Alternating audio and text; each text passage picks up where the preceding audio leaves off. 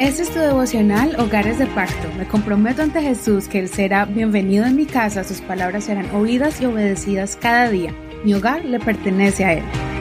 Bienvenidos a tu devocional donde tenemos una reflexión diaria de la palabra del Señor.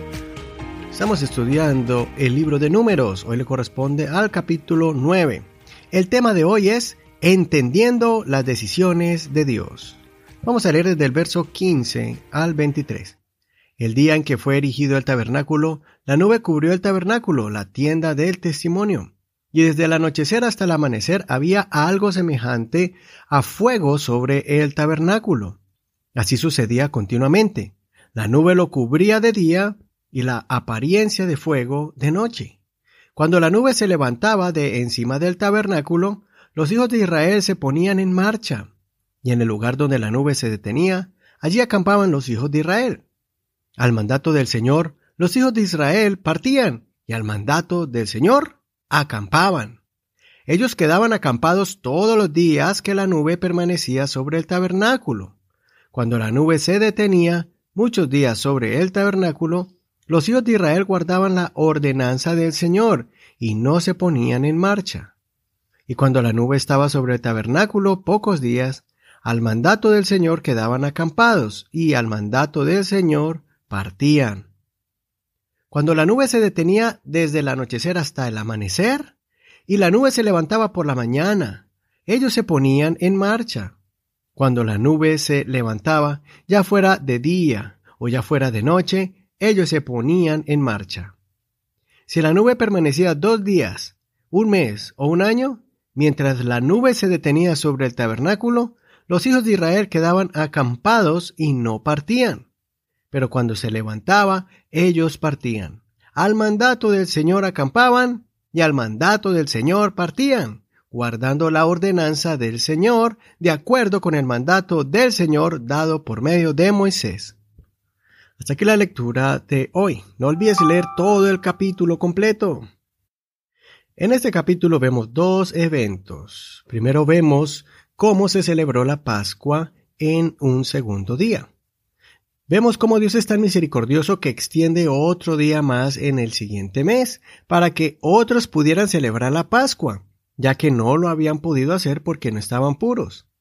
Ahí vemos la misericordia de Dios con el pueblo que anhelaba de corazón participar. Pero también estaba la advertencia para los que pudiendo hacerlo no lo hacían por negligencia. Este menosprecio se convertía en un pecado delante del Señor. Segundo, vemos cómo el pueblo debía someterse a la voluntad del Señor. Ellos debían esperar a Dios para guiarlos en el camino a seguir. Recordemos que ellos estaban a punto de partir del monte Sinaí a una tierra prometida por Dios y nunca habían viajado por lugares áridos. La única opción para ellos era dejarse guiar por el Señor. Tal vez a muchos les parecía extraño dejarse guiar por Dios, pero debían moverse en fe y creer que el Señor tenía el control de la situación. Aquí vemos que el Señor se levantaba en una columna de nube y todos debían salir. Si la nube de Dios se detenía, todos debían detenerse. Lo extraño era que a veces se detenía por unos días, y otras veces eran meses o hasta un año en un solo lugar. En cada parada debían armar el tabernáculo, poner sus carpas y ubicar su ganado. Si a los dos días se levantaba la nube, también debían desarmar la gran tienda de Dios y sus propias tiendas. Esto nos enseña a que muchas veces Dios nos dirá que tenemos que esperar en medio de la prueba, aunque nos desesperemos y otras veces nos empuja a que actuemos aunque quisiéramos quedarnos quietos y reposar. Pero Dios dice que es tiempo de movernos en fe. Qué bueno que podamos aprender a movernos conforme a la nube de Dios, que nuestras familias ejerciten ese don y aprendamos todos juntos a confiar en que el Señor nos va guiando en medio de desiertos, lugares difíciles y momentos oscuros. No olvidemos el propósito que está detrás de estos viajes. En Deuteronomio capítulo 8, del verso 15 al 16 dice, El Señor te guió a través del vasto y horrible desierto, esa tierra reseca y sedienta, llena de serpientes venenosas y escorpiones. te dio el agua que hizo brotar de la más dura roca. En el desierto te alimentó con maná, comida que jamás conocieron tus antepasados. Así te humilló y te puso a prueba, para que al fin de cuentas te fuera bien. Esta es la nueva versión internacional. Así que podemos concluir que el Señor nos prueba y quiere ver nuestra dependencia total en Él para bendecirnos grandemente al final de la prueba.